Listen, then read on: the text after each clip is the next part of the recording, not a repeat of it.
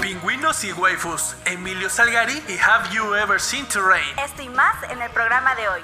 Datos raros, fechas importantes e historias impresionantes. Nosotros somos Iván Y Michelle Loma. y esto es Efemérides Day to Day. Recordándoles que esto es posible gracias a Welcome to Casa Loma since 2021. Amiguitos, amiguitos, muy buenos días. Eh, estamos ya en un lunes, en un nuevo lunes de programa. Que tengan una bonita semana. El día de hoy tenemos un programa bastante bonito, bastante sentimental. Vamos a hablar de la historia de un pingüinito. Así que por favor te recomiendo no saltártela. Está muy muy bonita. Entonces, eh, muchísimas gracias a todos por su apoyo. Y me di cuenta que en Amazon nos está yendo súper de huevos. y en Spotify no. Y me parece muy raro porque solamente promocionamos Spotify. Entonces, bueno, mira que le vamos a hacer. Y entonces esto es lo que tienes que saber del día 25 de abril. La siguiente capsulita será presentada en el podcast Day to Day y en TikTok arroba CasalomaMX. Naturaleza.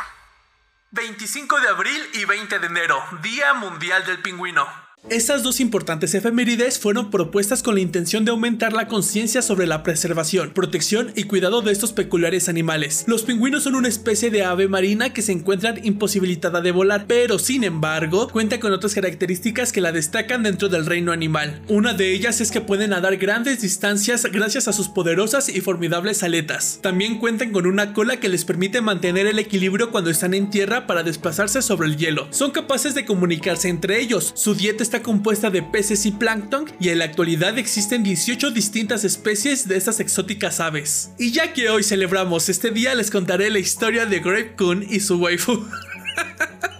Todo inicia en el zoológico de la prefectura de Saitama en Japón. La pingüina Midori abandona a Grape por un pingüino más joven después de 10 años de relación. La separación le sentó muy mal a Grape y su comportamiento cambió drásticamente. Los empleados del lugar estaban muy preocupados por el animalito, ya que empezó a aislarse de todos sus compañeros. Pero todo cambió cuando pusieron en su hábitat la figura de Hululu, uno de los personajes de Kemono Friends, una franquicia japonesa creada por el artista Mine Yoshizaki y Grape quedó totalmente fascinado. Los encargados veían al ave frente al cartel realizar un ritual que hacen los pingüinos para conseguir una pareja. Además notaron cómo se ponía triste de nuevo si el cartel se caía. Cuando el tiempo de la publicidad terminó y el dibujo de Hululu fue retirado, esto provocó que Grape se sumiera en la tristeza nuevamente, así que pidieron volver a colocarlo en su sitio. Y de esta manera Grape vivió el resto de su vida feliz y acompañado de esta chica pingüino a su lado. El ave murió a los 21 años y permaneció junto a su figura de cartón hasta su último momento de vida. En las redes sociales del zoológico se anunció su fallecimiento. Luego de esto fueron cientos de visitantes quienes dejaron flores en el recinto que fue de Grape toda su vida. Pero las cosas para honrar su historia no terminaría ahí, pues fue tan enternecedora la vida del animalito que se volvió viral en las redes sociales y algunos usuarios hicieron tiernas ilustraciones de Grape y su amor. Que en paz descanse el pingüinito otaku.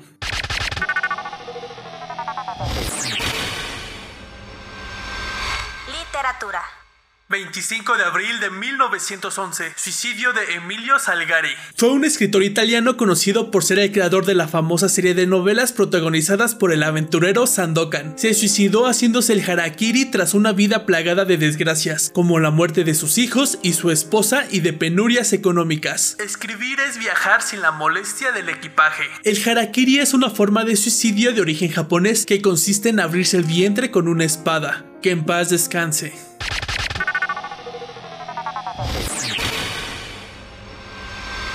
Música.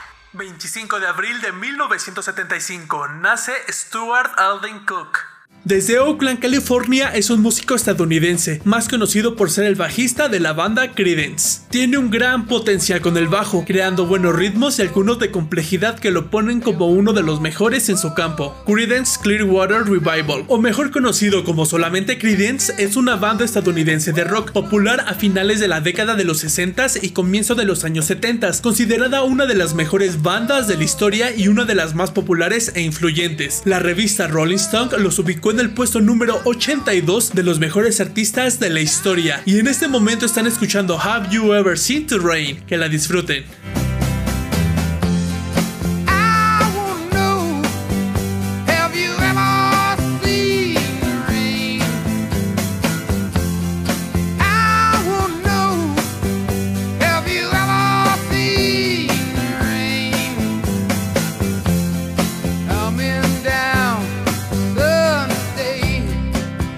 Acompañarnos en el episodio de hoy. No te olvides de seguirnos, por favor, cuídate. Esto fue Efemérides Day to Day.